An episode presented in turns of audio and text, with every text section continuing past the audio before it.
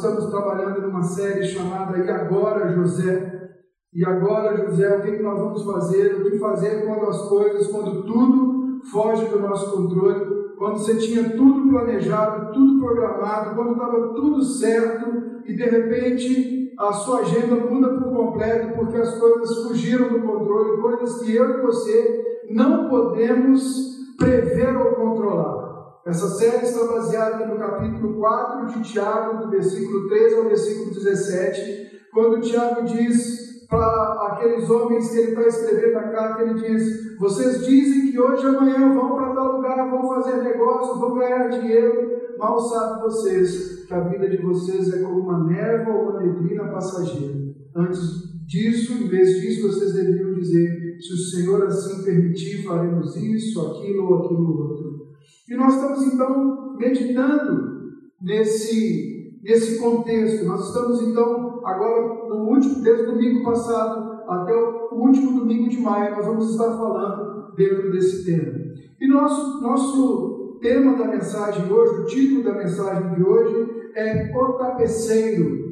E esse, essa mensagem está embasada no primeiro capítulo do livro de Ruth. Então eu quero te dar uns minutinhos, uns segundinhos para você ligar o teu aplicativo ou abrir a tua Bíblia no capítulo 1 do livro de Ruth. Nós vamos dar uma lida nesse capítulo, é uma leitura um pouco longa, são 22 versículos, mas nós vamos ler e depois vamos passar por, por esses versículos tentando entender algumas coisas uh, dentro desse tema do tapeceiro, tentando entender que assim como um tapeceiro ele vai bordando uma obra que já está pronta na sua mente, ele vai criando e ele vai fazendo isso ali por, por pela parte de trás né, do, do, do, material que ele usa. A, a gente olha para aquilo, parece que não tem nenhum sentido, parece fios desconexos, desconectados, mas no final a gente vê uma obra de arte pronta que saiu da, da, da cabeça, do coração,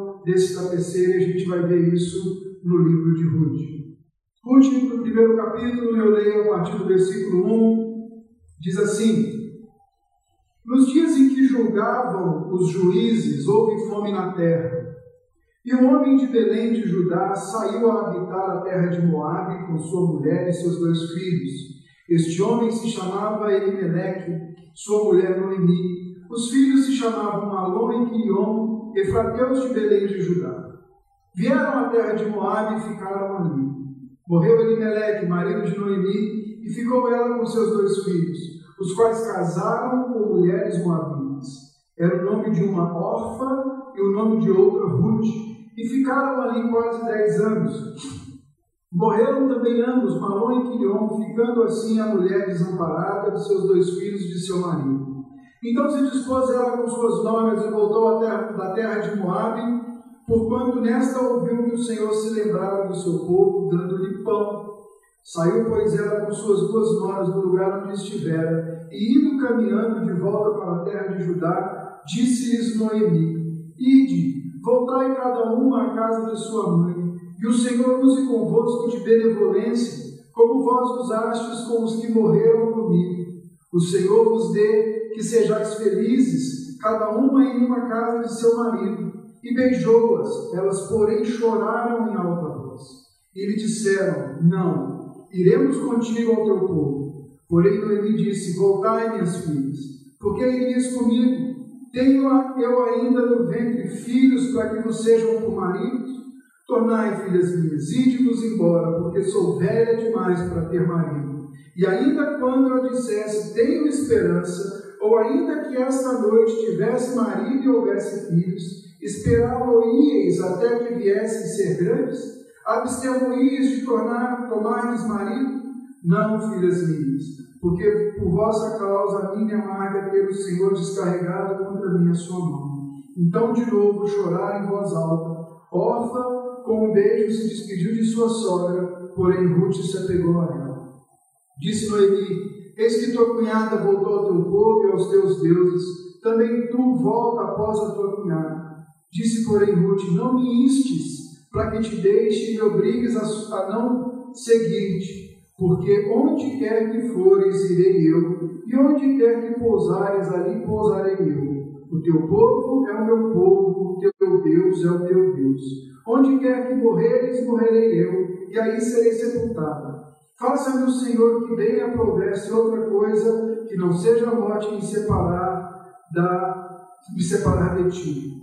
Vendo, pois, Noemi que todo estava resolvida a acompanhá-la, deixou de insistir, insistir com ela. Então ambas se foram até que chegaram a Belém. Sucedeu que ao chegarem ali, toda a cidade se comoveu por causa delas. E as mulheres diziam: Não é esta Noemi? Porém lhes dizia: Não me chames Noemi, chamai-me Mara, porque grande amargura me tem dado o Todo-Poderoso. Ditosa eu parti, porém o Senhor me fez voltar pobre. Por que, pois, me chamarias Noemi, visto que o Senhor se manifestou contra mim e o Todo-Poderoso tem afligido? Assim voltou Noemi da terra de Moab, com Ruth, sua nora, a Moabita, e chegaram a Belém no princípio da cega da cevada. Vamos orar mais uma vez. Senhor, tua palavra foi lida e é ela que produz mudança em nós. É ela que produz transformação na nossa vida. Nessa noite, pelo Espírito, fala conosco. Eu oro por cada um dos meus irmãos que está assistindo. Peço ao Senhor que ajude-os a levar a mente cativa a Ti, que a conexão deles ajude, Senhor, e que eles sejam abençoados e cheios da tua presença e da tua palavra ali do outro lado. Em nome de Jesus, amém. Nós começamos a uh, olhar para essa história, a gente começa olhando para o texto, vendo para o texto, o texto começa a nos dar ideias e pistas de onde nós estamos. Essa é a história de um casal que programa a sua vida, que faz os seus planos e que uma fome, uma catástrofe natural, um, problema natural muda todos os planos. Esse casal tem dois filhos, tem, a sua vida organizada, tem as suas coisas prontas, seus negócios caminhando, e de repente tudo muda. Vem a notícia da fome, a, a, a colheita já não foi tão boa, a economia que girava aquele lugar já tinha sido afetada e abalada por uma série de, de problemas, uma série de, de consequências que eles estavam colhendo e eles estavam vivendo. E eles então resolvem sair da terra que eles estão. E o versículo 1 nos contextualiza aqui. O versículo 1 diz para a gente que isso aconteceu nos dias que os juízes julgavam Israel. Quando você lembra da história de Israel, você vai ver que logo depois que eles entraram na terra de Canaã, depois que Josué estabeleceu, conquistou, colocou as tribos no seu lugar, então Josué morre, o povo começa a autogerir-se. E o último versículo de Juízes diz para a gente exatamente a situação daquela nação. Diz assim no último versículo, só você voltar a página, e aí você vai ver o versículo 25 do capítulo 21 de Juízes diz assim: Naqueles dias não havia rei em Israel, cada um fazia o que achava mais reto. Em outras palavras, cada um fazia o que queria, cada um fazia aquilo que para ele lhe parecia certo. Israel vivia então uma crise de valores profunda. Israel vivia uma crise do pluralismo. Israel agora era relativista. Israel agora não tinha mais Deus no centro da sua vida. Quando você olha o livro de Juízes, ele mostra isso para gente. Ele mostra o povo afundando, afundando, se distanciando de Deus. Deus vem, vai trazendo o povo de volta, o povo se arrepende, o povo colhe as consequências do seu pecado. Deus levanta um juiz, esse juiz vai lá, liberta o povo. O povo fica bem por um tempo, e depois ele começa de novo a afastar-se do Senhor. Essa era a situação de Juízes. O livro de Juízes também é um retrato do nosso tempo de hoje. É o um retrato de muitos cristãos hoje que vivem uma vida com Deus de inconstância. O próprio Tiago, na sua, na sua carta, condena isso. Ele diz: homens de ânimo dobro Existem cristãos de ânimo dobre, que hoje estão bem, amanhã estão mal, hoje estão firmes, amanhã estão vacilantes. Então, o livro de, de Ruth, ou o livro de Juízes, vai nos mostrar essa humanidade, essa, essa vivência desde muito tempo atrás. Ela vai mostrar e evidenciar esse problema do coração humano. Então nós estamos num tempo, aqui no nosso texto, aonde cada um fazia o que era certo. Havia um momento então de egoísmo e, e de individualismo, onde cada um era o seu próprio referencial. Cada um fazia aquilo que eles gostariam de fazer.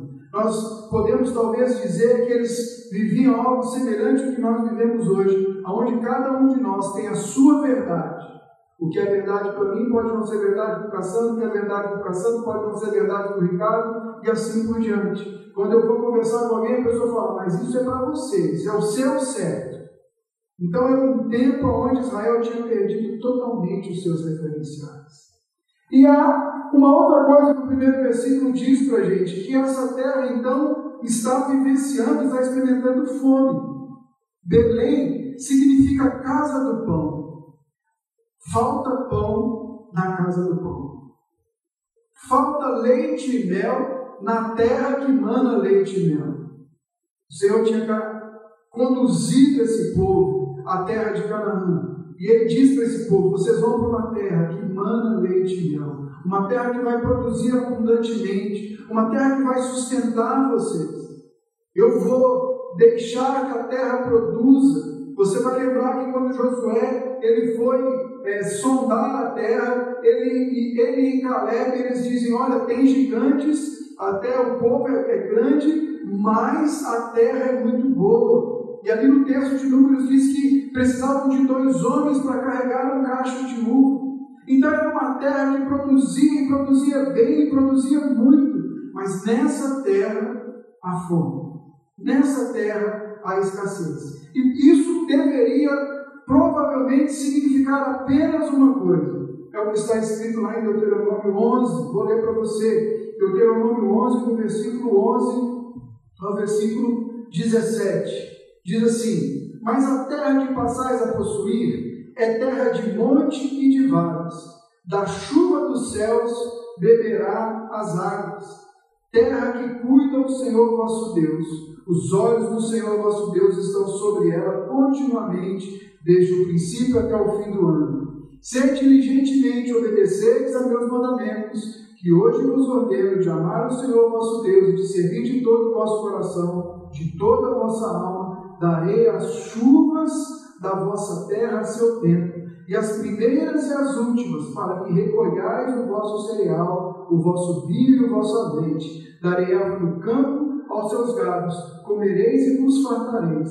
Guardai-vos, não suceda que o vosso coração se engane, e vos desvies e sirvais a outros deuses, e vos prostreis perante eles, que a ira do Senhor se acenda contra vós, e fechem os céus, e não haja chuva, e a terra não dê sua messe, e cedo sejais eliminados da boa terra que o Senhor vos dá.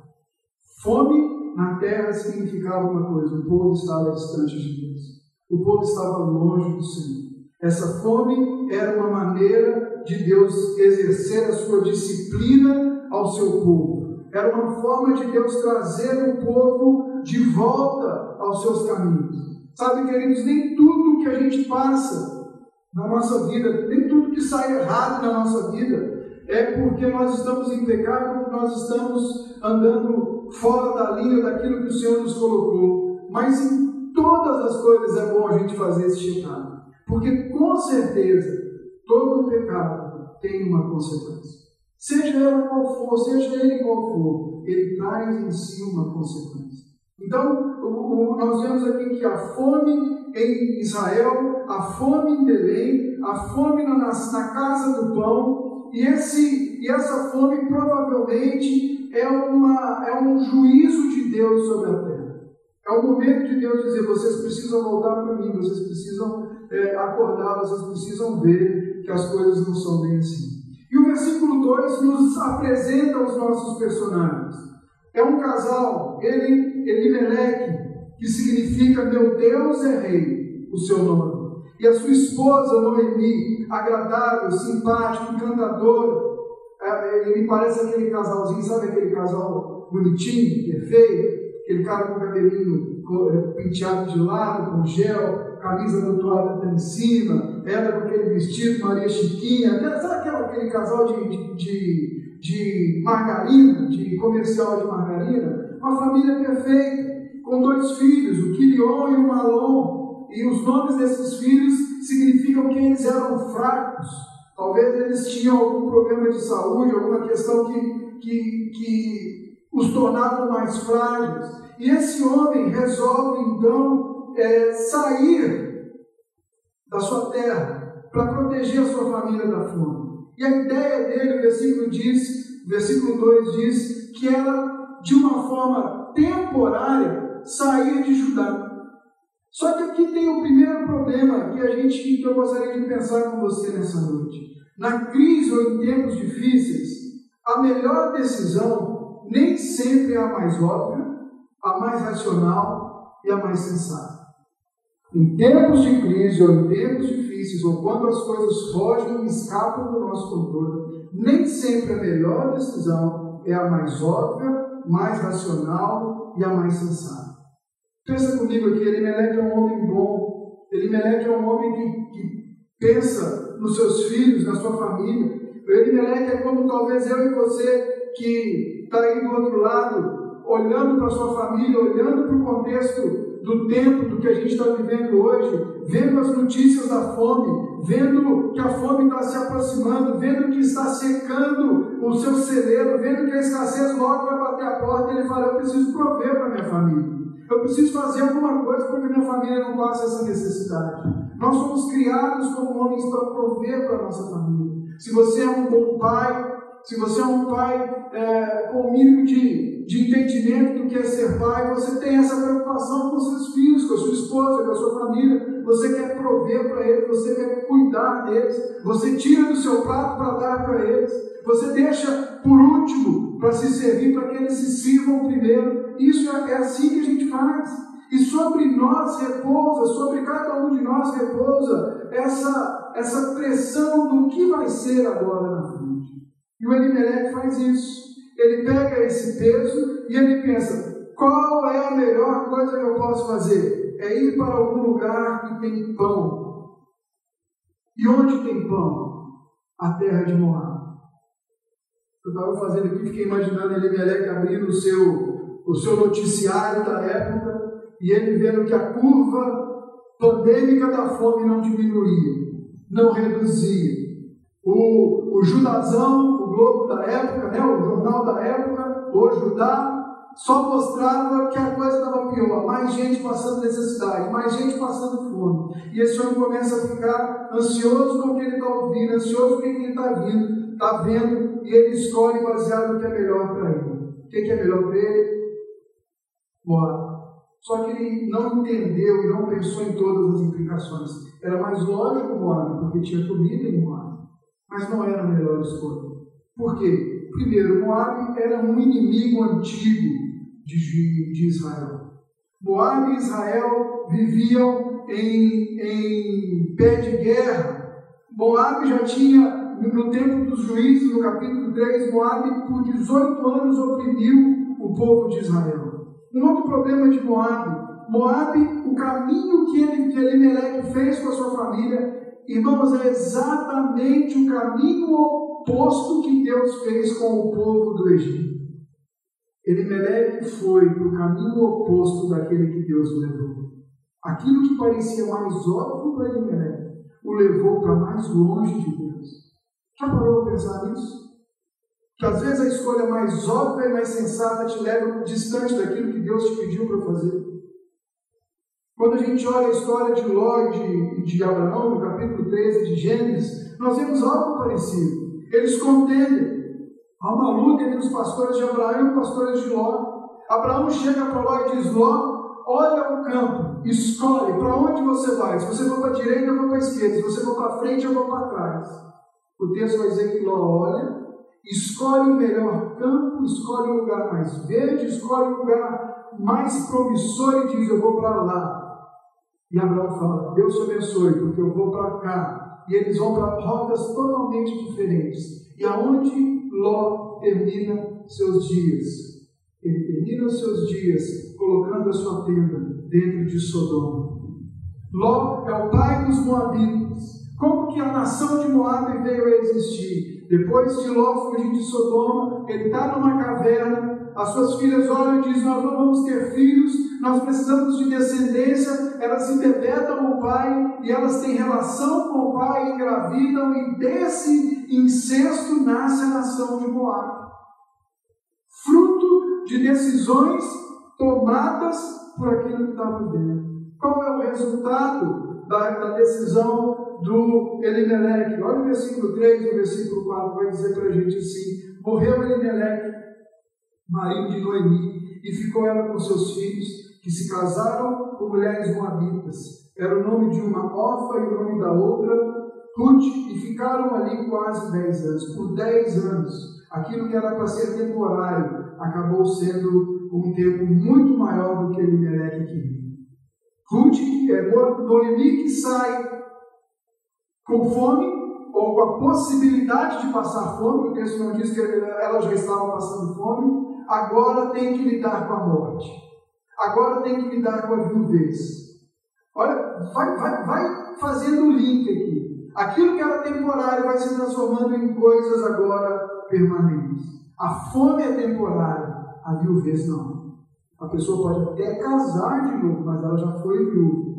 Ou uh, o primeiro marido, né, por Elimelec, foi definitivo, não tem mais jeito para Elimelec.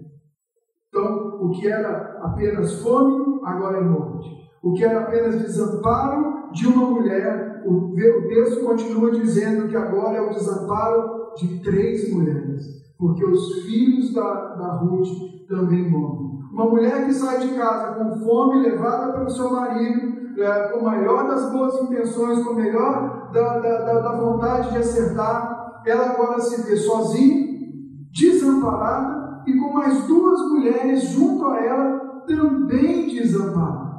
O que parecia óbvio, sensato e a melhor escolha começa a se revelar um grande erro.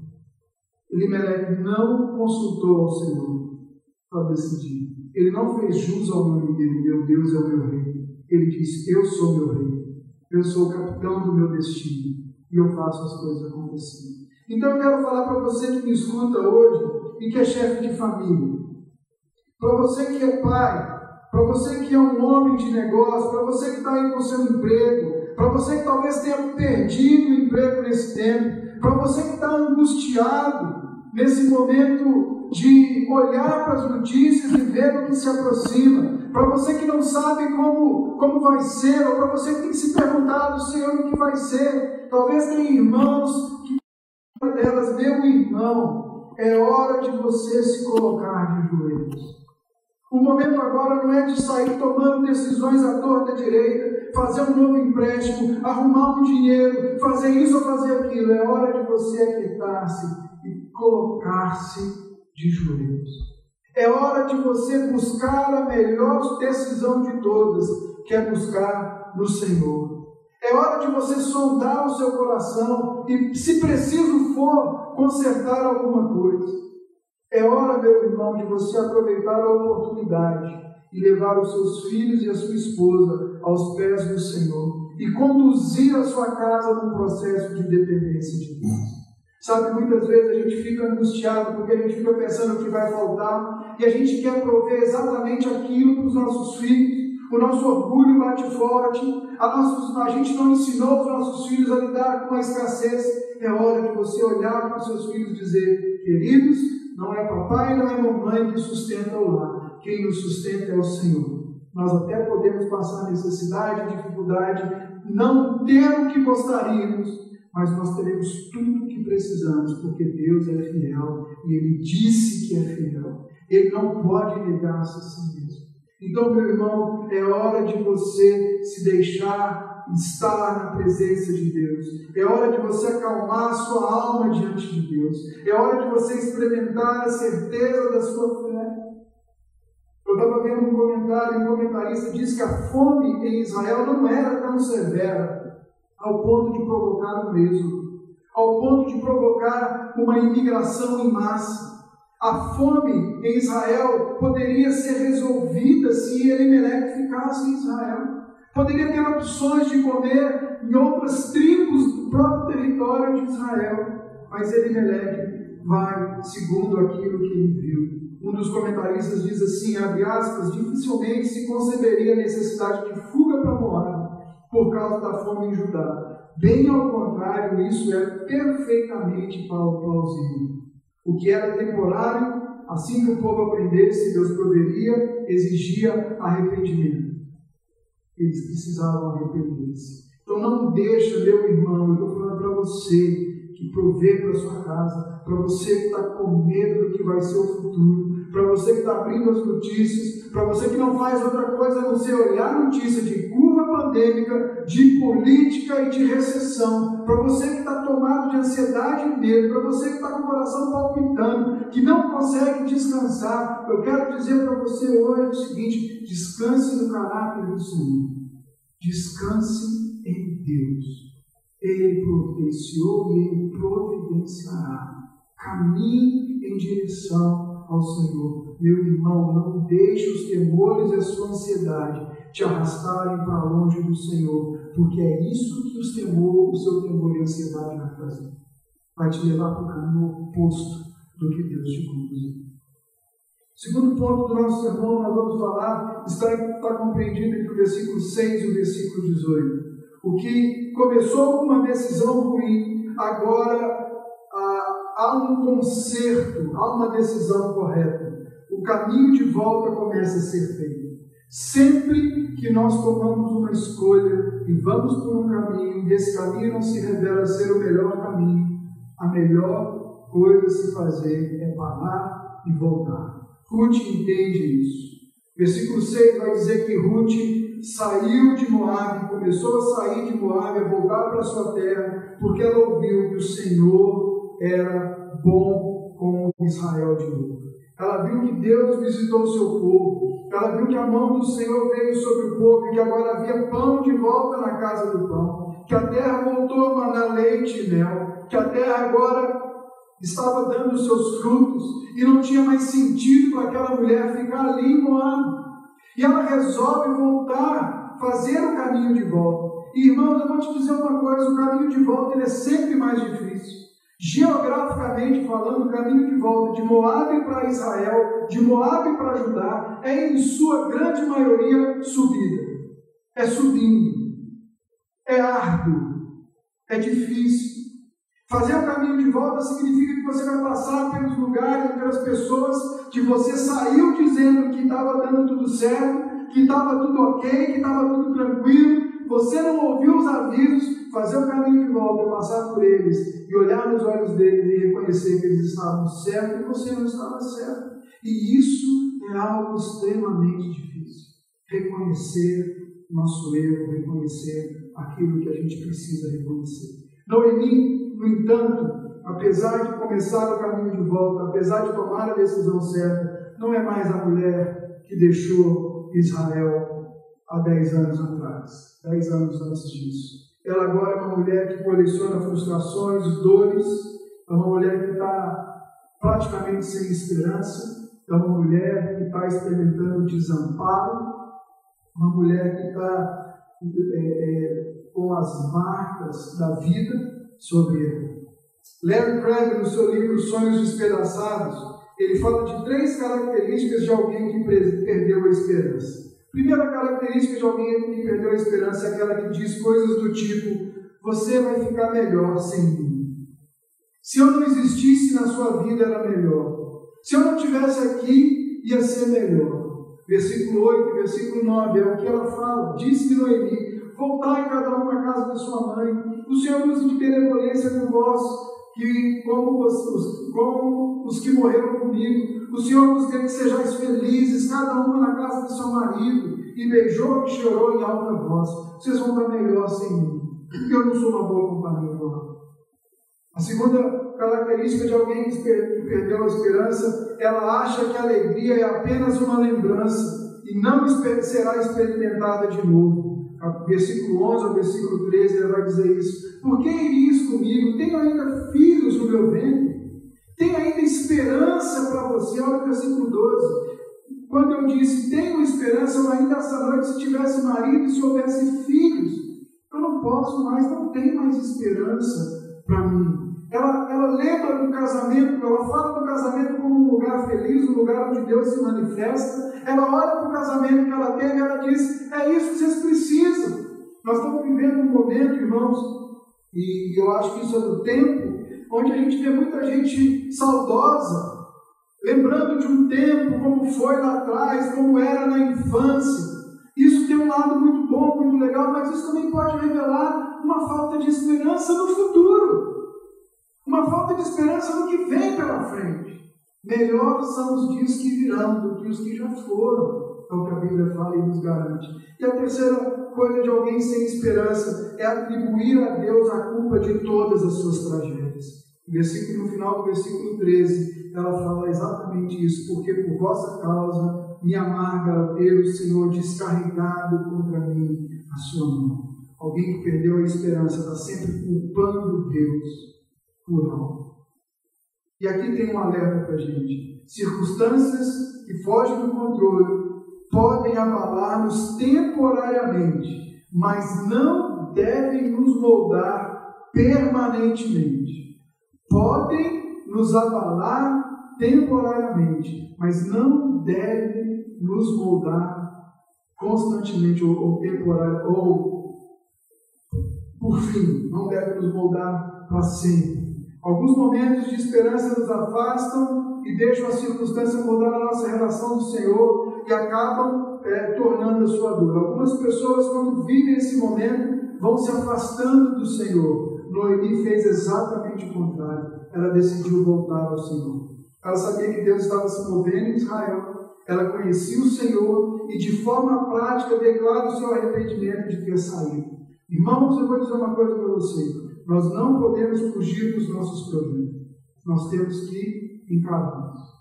Eu sempre falava na, na missão, quando alguém vinha falar comigo e a gente sabia que estava indo embora porque estava com dificuldade, estava com algum problema, eu sempre dizia: Olha, faz um favor, compre duas passagens, uma para você e uma e uma para uma para você e uma para o seu problema, porque ele vai aí do seu ladinho. Se você não resolver o seu problema, ele vai caminhar com você.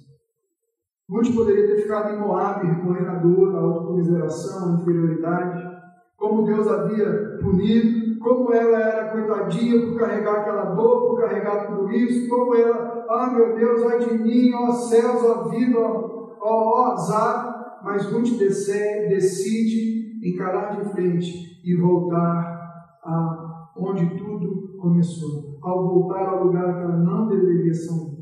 A maior fome, a maior crise, a maior desgraça, desgraça que pode nos acontecer, meu irmão, é estarmos longe, longe do Senhor. Então, se você está me ouvindo hoje e você tem andado longe do caminho do Senhor, mesmo estando dentro de casa, mesmo estando dentro da igreja, mas às vezes você está longe do Senhor. Hoje é dia de você voltar ao Senhor. Volte ao Senhor, mesmo que o caminho de volta seja duro tenha perdas aparentes. Volte ao Senhor. Volte à comunhão dos seus irmãos. Volte a Jesus. Talvez você está longe de Jesus há muito tempo. Talvez você está aí remoendo a sua dor, remoendo a sua, aquilo que para você deu errado, aquilo que te magoou, que te machucou. Você está aí cozinhando a sua dor e cada vez indo mais longe do Senhor. Ruth Noemi nos ensina a encarar o nosso problema, a voltar. Se é perdão que você precisa liberar, libera perdão. Se é conserto que você precisa fazer, concede, mas volte para Jesus na noite de hoje. Incline o seu coração ao Senhor na noite de hoje. Quando acabar esse culto, ajoelhe-se aí aonde você está e diz: Senhor, eu quero voltar para o Senhor. Eu estou longe do Senhor. Eu estou perdido dentro de casa, Senhor. Eu preciso voltar para o Senhor. Então nós vimos que uma decisão errada levou a, a essa família a tomar e a, a, vivenciar e a experimentar dores que, elas não, que ela não precisava. Depois nós vemos que Noemi começa a, a então tomar uma decisão de forma correta, ela se inclina diante do Senhor. E agora nós vamos ver do versículo 14 ao versículo 18, a gente vê a graça de Deus se manifestando em meio à crise, em meio àquilo que sai do controle. Parece ser uma, um contraponto a gente dizer isso. Mas situações que fogem ao controle são bons momentos para que a gente veja e seja exposto à graça de Deus. Para que a gente seja convencido de quem Deus é. Para que Ele se revele e se mostre de forma inconfundível a cada um de nós. A graça de Deus se manifesta na caminhada e na história dessas mulheres. Ruth, no capítulo 14, diz: Olha, vão embora. Vão, no versículo 13, ela diz: Vão embora, não tem nada, não tem o que fazer, vocês podem ir. Versículo 14 diz que elas choraram alto, se abraçaram, havia afeto entre essas mulheres, mas depois Orfa decide voltar.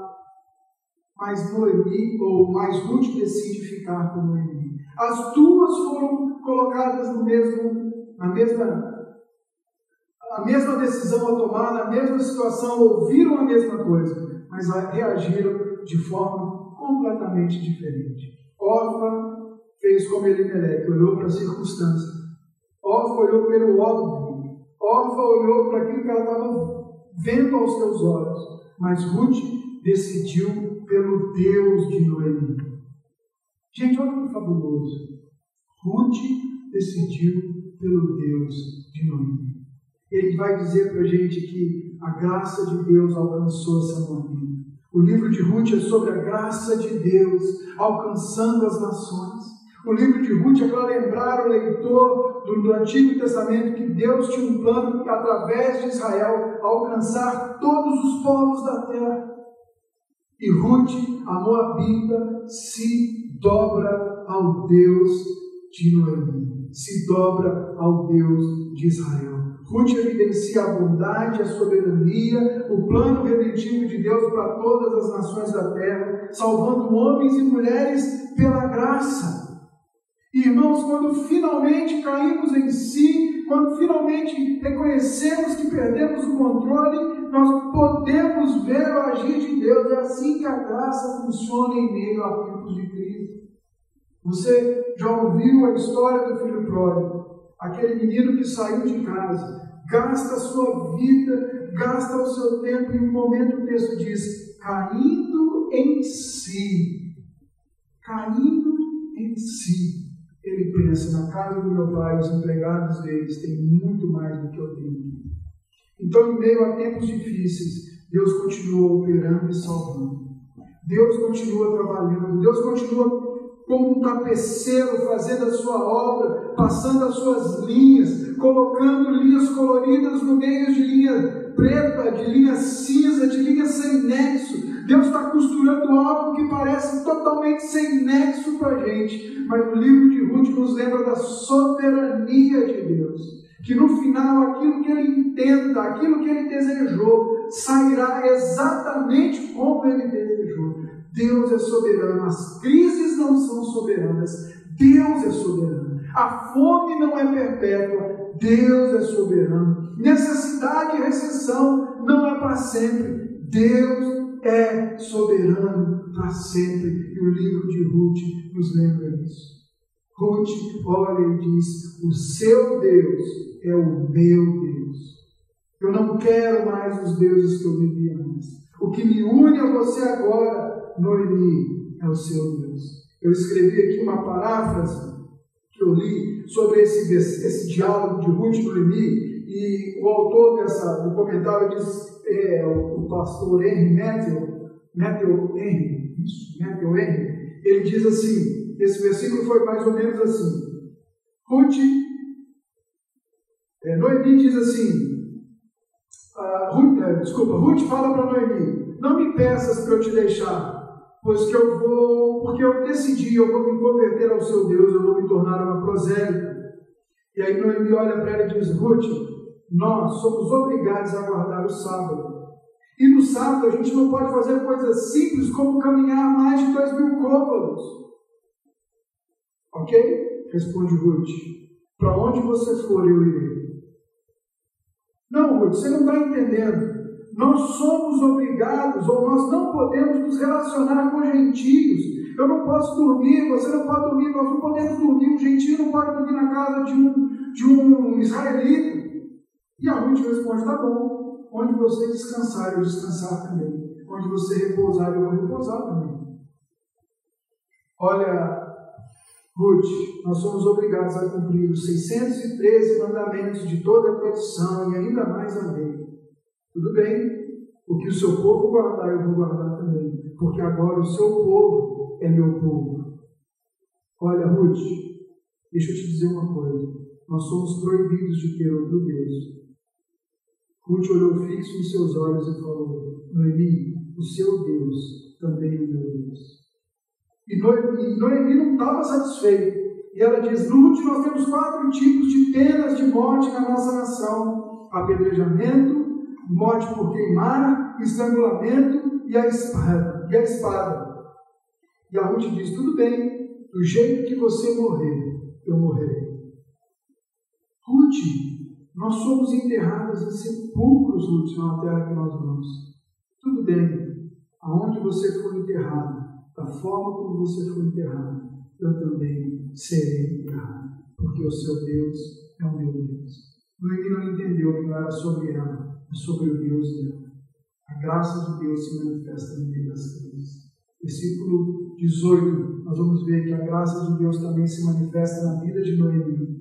Imagina como seria o caminho de volta. Versículo 18, Noemi vai dizer assim: Vendo Noemi que de todo estava resolvida a acompanhá-la, deixou de insistir com ela. Noemi desistiu. Mas imagina como seria esse caminho de volta sozinho. O nome Ruth significa amizade. E agora a desamparada e a amarga tem uma amiga.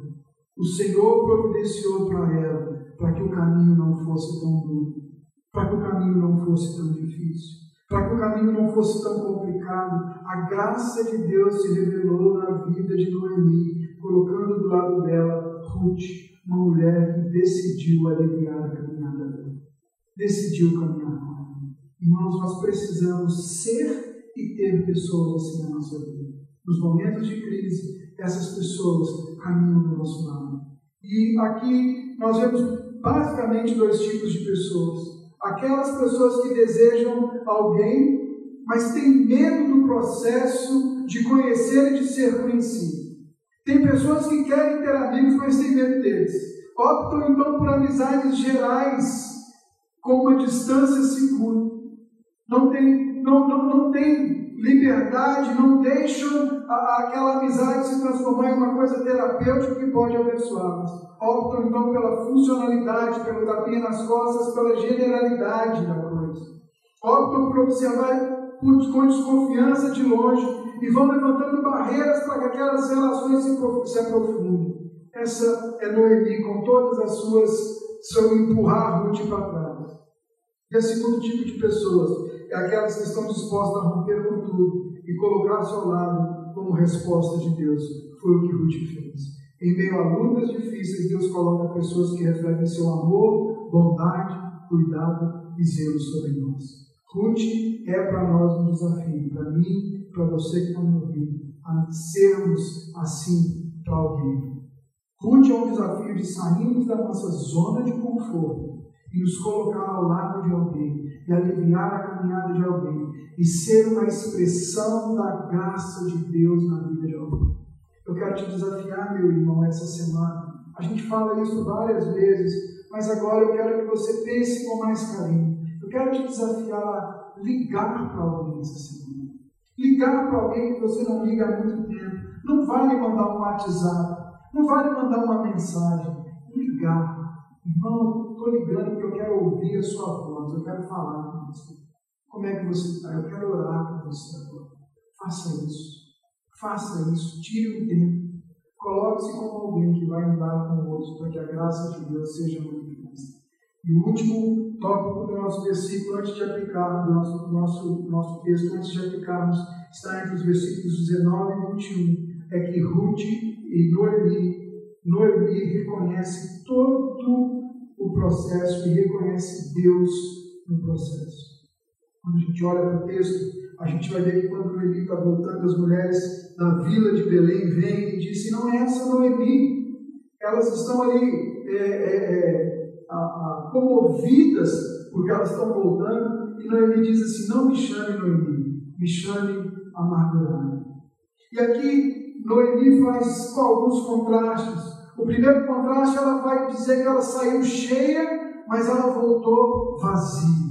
Eu fui embora Noemi, eu fui embora ditosa, eu fui embora com meu marido, eu fui embora com meus filhos, e eu volto agora sozinha. A mão do Senhor veio sobre mim. Eu saí daqui agradável, eu saí daqui simpática, eu saí daqui querida, que é o meu nome significa. Mas eu volto agora sem esperança. Eu volto com marcas da vida, eu volto amargo, eu volto triste para esse lugar.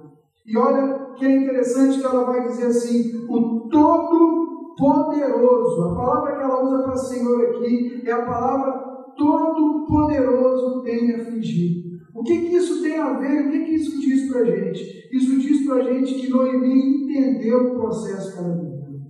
Ela entendeu o que ela passou. Ela via o Senhor como o Senhor é, soberano.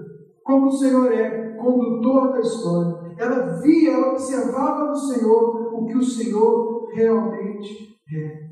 Ela passou pelo processo e foi aprovada. Irmãos, o processo é muito mais importante do que o resultado final. Nós vamos sair desse momento de crise. Cada um de nós vai sair do seu momento, vai vivenciar, experimentar a sair desse momento. Mas a questão é como nós passamos. Como que a gente vai sair do outro lado? Nós vamos sair ainda reconhecendo o Deus Todo-Poderoso? Nós vamos sair ainda cheios de esperança? Nós vamos sair ainda sabendo que o Senhor reina e que governa as nações e que Ele conduz a história? Ou a gente vai sair amargurado com o Senhor? A gente vai sair achando que foi injusto o que nós vivemos. O processo nos aprova quando a gente sai apontando para aquilo que Deus deu. Eu quero terminar, concluir com pelo menos três conselhos para vocês práticos. O primeiro deles, meu irmão, não é o que nós vemos, sentimos, achamos que deve nos dirigir, mas é a certeza de quem Deus é e o nosso relacionamento com Ele que deve fazer isso. Então, meu irmão, tome suas decisões agora em oração. Lembra dessa frase que eu vou te falar? Nós vamos mais rápidos quando vamos de joelhos. Bota o seu joelho no chão. Convida a sua família para orar. Coloca o seu joelho no chão. Descansa no Senhor. Se necessário, arrependa-se. Não dê nenhum passo sem uma clara direção de Deus. E lembre-se: o provedor da sua casa não é você. O provedor da sua casa é o Senhor. E Ele proverá. E Ele usa o que e como e quando quiser. Acalma a tua alma, Acalma a tua alma. Descansa no Senhor. Segundo conselho prático que eu quero te dar: quando as coisas saírem do controle, elas até podem tirar a sua paz temporariamente, mas ela não pode mudar quem você é. A sua identidade não é o que você está vivendo hoje. A sua identidade não é o que você está enfrentando agora. A sua identidade precisa estar firmada no Senhor. O processo pode te entristecer, pode te amargurar, mas no final ele precisa nos conduzir aos pés do Senhor. Nós precisamos terminar o processo dizendo: o Todo-Poderoso está escrevendo uma história. Eu não entendo, mas eu confio. Deus, que como tapeceiro já tem na mente o resultado final, que sabe como esse tapete vai ser quando ele acabar. Então, meu irmão, descanse nele. Descanse no Senhor. Ruth entra na genealogia de Jesus. A história de Ruth não se resume àquilo que ela viveu, àquilo que ela estava vivendo a viuvez. A história de Ruth compartilha a descendência de Davi.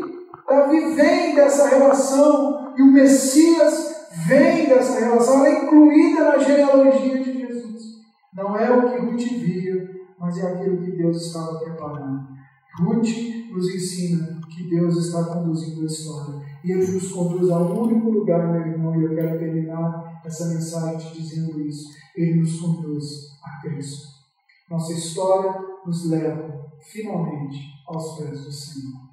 Nós vivemos um tempo onde a promessa foi cumprida, o Cordeiro veio, morreu pelos nossos pecados, e agora não tem por que mais passar fome na casa do pão, porque agora nós temos o pão vivo que desceu dos céus, o pão vivo que trouxe para nós a certeza da esperança de que Ele. Aquele que comer desse pão jamais terá fome. Aquele que beber dessa água jamais terá sede.